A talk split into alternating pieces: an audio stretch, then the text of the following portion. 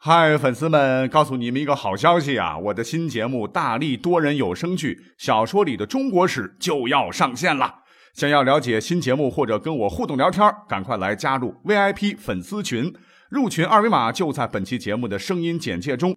你也可以添加我的小号，拼音大历史加三零三 D A L I S H I 三零三，然后拉您入群，我在那儿等你。管他正史野史。这里只有大历史，大力讲的历史正在播出。大家好，欢迎收听本期节目啊！现在是北京时间的十八点二十七分，还有几个小时啊，又到了二零一七年度的双十一啦！哎，这两天我这手机啊，从早到晚这短信一直响啊，真是好久没那么热闹了。再仔细一瞅啊，全是商家发的这个促销短信啊！就在一分钟前，我还收到过一个。又收到一个，现在，好，又又来一条啊！可是我决定，这个明天我就不剁手了啊！实话实讲啊，因为我觉得今年的这个促销活动实在是太复杂啊，我这智商真的是跟不上啊！什么购物津贴啦、火炬红包啦、定金膨胀啦、跨店满减啦、叠加优惠等规则，看得我真是眼花缭乱呐！而且抢红包、算数啊，还要交定金、熬夜秒杀、快递爆仓，我这精力也跟不上啊！尤其收货的时候，真的是垂死病中惊坐起，敲门可是快递来，哎，等死我了！我们是历史节目啊，我之前是做过光棍节的节目啊，那今天我们也就应个景，哎，来做做这个双十一剁手节的节目，哎，看看古人们在没有这个现在购物狂欢节的时候啊，他们是怎么生活购物的。那要说古人，其实和我们现在人一样啊，也都有买买买的冲动，都想着商品能买点好的，买点便宜的，买点价廉物美的。那古代有消费者，也有商家喽啊，商家们也想能够促个销啊，产品多卖点啊，营业额提高点啊，自个能多赚点嘛。那现在都讲究这个买卖平台嘛啊，我们就先从购物平台来说。哎，虽然说古代它没有互联网，没有 APP，没有商场商厦，可是，在那个时候。也有买卖平台啊，那就是现在，呃，不少县城农村地区仍然看到的集市。那我们现在这老百姓都还保留着一四七啊、二五八呀、三六九的这种赶集的习俗了。不同的是呢，我们现在都统称叫集市，可那个时候呢，可有不同的叫法，根据这个空间大小吧，啊，地点不同吧，分为市集、墟场街。那古人赶集的时候呢，跟现在赶集差不多哈。不论是商贩呢，还是买东西的老百姓啊，都会赶早集。远的呢，就是半夜起床啊，这跟现在熬夜秒杀的剁手族绝对有一拼呐。那不知道各位有没有想过哈，一直叫赶集赶集的啊，这赶集这个词儿怎么来的呢？因为这个古代啊，集市啊，就是名副其实的买卖市场啊，一般呢时间较短啊，多者不过一天，少则半个小时。所以到集市上交易的时机非常要紧，所以在前面加了个“赶”字。而且古代集市上的货物跟现在比，那也是琳琅满目啊，东西是应有尽有。大家都讲究衣食住行嘛，什么日用品啦、小吃啦、点心啦，啊，没有化肥、没有抗生素的无公害蔬菜啦，家禽啦，感觉都是更绿色健康了。还有家里边用的什么席啦、床啦、屏风啦、镜台啦。还有这个爱美女士们最爱的化妆、梳洗用品啦，等等吧。哎，你要是分个种类的话，其实古人的这个生活吧，啊，一点不比现代人活得糙，而且精细着呢。那在集市上，这小贩们也是从四面八方汇聚起来，一家挨着一家啊，像样点的支个摊子，摆上各种商品啊。吆喝叫卖商品的，在古代叫银叫；推销商品的叫做官铺。那反正感觉吧，就比现在逛超市更加自由惬意了。我们呢，也可以从啊现在流传下来的一些个古画，或者是考古的这些壁画当中，可以看到，当时古人们在集市上购物时的那种买买买的这种热乎劲儿啊，人山人海，是摩肩接踵，真的特别像咱们在集市上啊那种缓缓流淌的人流一样啊，真的是好不热闹。那这个平台买卖，我们就讲到这里啊。虽然说吧，古代啊没有现在的光棍节，没有现在的双十一的大促销。但是在那个时候，绝对是有类似的双十一式的促销节日的啊，在古代呢叫做重日节，这个时间呢就是一月一元旦，二月二春耕节，还有三月三古代的上巳节，就是呃远古啊皇帝的生日，还有四月四在古代叫做夏凤节，就是庆祝凤凰的一个节日。还有我们现在都过的哈，五月五端午节，七月七七夕节，九月九重阳节等。跟现在有点不同的是，这个古代在使用类似双十一式的促销手段来集中兜售商品啊，它叫集期。在集期日购物，就是刚才讲到的这个赶集，所以集期日呢，就是类似于双十一啊。同样的，还有什么春节了啊，元宵节了，清明节了，中元节了，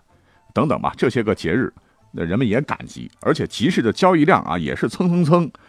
久而久之呢啊也发展成上面和重日节一样，成为了古代版的购物狂欢节。而且经过古代一些文字的记载啊，以及一些考古发现，古人们过的这个节呀，这个节味儿真的是比现在要浓得多得多。你就说元宵节那天的这个购物节呢，古人也称为灯市，哎，就是王公贵族。还有平民百姓那一天晚上啊，必定出门是夜游观赏争奇斗艳的各式花灯，以至于车不能掉头，人难以转身啊！真真是花市灯如昼，人约黄昏后。而且这个灯市名字上看好像就是卖花灯的，其实呢有很多丰富多彩的展销会，什么办画展啦、卖瓷器呀、弹乐器、听书看大戏啦，消费也是相当旺盛的嘞。可见呢，这个古人的生活情趣啊，搞不好比现在人要丰富的多嘞。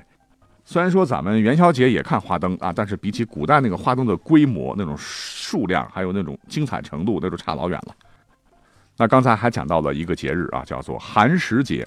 其实跟现在比呢，那就是古代版的消费黄金周啊。因为寒食节呢，恰好是在清明节之前，这两个节日连在一起过啊，中间是寒食扫墓。禁火、踏青、秋千、蹴鞠、斗鸡、放风筝、牵钩啊，就类似我们现在的拔河等等啊，这些个民俗串在一起，算下来时间正好七天左右，跟咱们现在的黄金周在时间上是差不多的。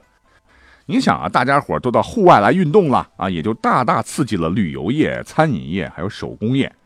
当时的商家们也是使出了浑身解数，拿出了各种促销手段，吆喝大家是大把大把的花银子。那讲到这儿啊，您可能会想不到啊，古代的广告业比起现在来讲的话，那也是相当繁荣的，也是懂促销的哈，善于揣摩这个消费者的心理。那这两天呢，我这电脑界面啊、手机 APP 呀、短信、微信啦啊，一堆的这个促销小广告啊，什么分享红包啊，多少多少亿，实话实讲啊，真是有些烦。那么古人相比呢，哎，真的就热闹很多了啊。除了一般的这个挂幌子，还有散发小广告啊，在先秦时期呢，还出现了敲锣打鼓、摇铃等用器物声响来叫卖的所谓的声响广告。那有些商家的这个促销手段，跟双十一比啊，那也是五花八门啊，什么赊销、赊欠销售啊，这这不是花花吧啊，打白条嘛？还有撤赞，就是先尝后买，这不就是我们类似今天的无条件退货退款吗？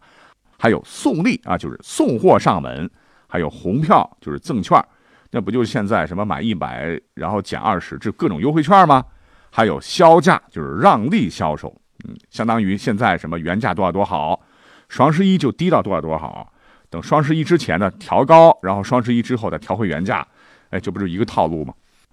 而且呢，还有一些当时的这个店家啊，尤其是酒家，非常非常善于抓人们的这个眼球啊。逢着这个节假日、黄金周啊，这个不是双十一、胜似双十一的日子啊，都会雇佣当时非常漂亮的、年轻的啊、美貌的、能歌善舞的、有名的这个官司歌姬，也就类似于现在的网红啊，宝贝儿们吧。呃，是引得众人是啊，浮浪前客是随逐于后啊，所经之地雷足偏肩。哎，这不就是现在的购物的促销直播吗？啊，真的是一样一样的套路。那说到这里，可能你会说了，那再怎么讲的话，你说的天花乱坠，那古人购物哪有咱们现在快捷嘞？你看咱们现在这个往手机上一点，二维码一扫，哗哗哗，这个东西就买好了，哎，就坐等快递上门收件了。对，没错啊，古人是没有咱们那个网上购物结算这么方便。但是呢，随着这个古代通信业的这个发展，哈，买东西古人们也是可以买外地的哟，啊，不一定非得要买自家门口的哟。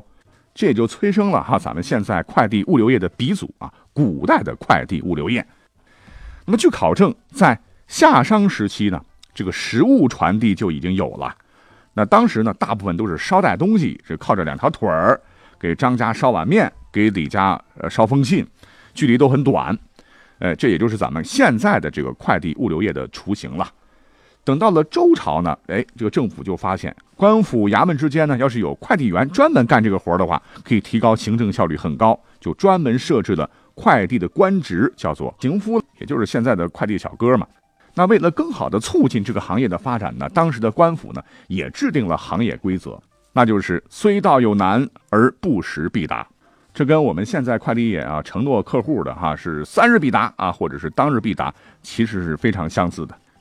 那这些行夫呢，除了啊要传递官府衙门之间的这些文书吧，那老百姓的东西也可以通过他们来相互的传递啊，就方便很多了。那等到秦汉时期呢，除了靠两条腿的这种短途快递啊，每小时是十里路的这个速度，要是呢这个客户要求更快的话，就可以骑马，要求是日行四百里，这就是活脱脱的古代的航空快件啊。还要再补充一点的是啊，呃，古代的时候你要当快递小哥啊，跟现在也也一样啊，不是谁想当就能当的，也有入门门槛呐。其中就明文规定啊，老弱和不诚信的人是不能够当快递员的。那等到这个历史向前发展吧，啊，要说快递业比较正规来说的话，是从魏晋时期开始的。那个时候还出现了啊，专门针对快递的第一部邮政法规。是由当时魏国的呃一个叫陈群的人吧，还有其他人来制定的邮驿令，这在中国邮政史上具有里程碑的意义啊，在这里就不多说了。而且呢，历朝历代啊，快递业也是越来越发达，越来越发展嘛。唐代就开始流行用快递来运送水果了、水产了，所谓是一骑红尘妃子笑，无人知是荔枝来嘛，就讲的是从岭南到几千公里的长安。快递是人畜皆力，一路狂奔，风雨无阻。你想啊，荔枝这种水果啊，那坏的多快呀！哎，结果到达目的地还能保持新鲜。虽然说的是唐玄宗吧，但足以从一个侧面见得啊，古人买个外地的东西，也不是这个大家想象的那样哈，要等很久很久啊，啷啷个够。所以说嘛，这个从古至今，这个类似双十节的购物节吧，说起辛苦来啊，我们消费者还能接受吧？那最辛苦的哈。就属快递小哥了哈，风里来雨里去啊，所以在这里也向从古至今奋战在快递业们的快递员们致个敬。好，说了这么多，一年一度的双十一又要来了，提前祝大家剁手快乐啊！我们下期再会。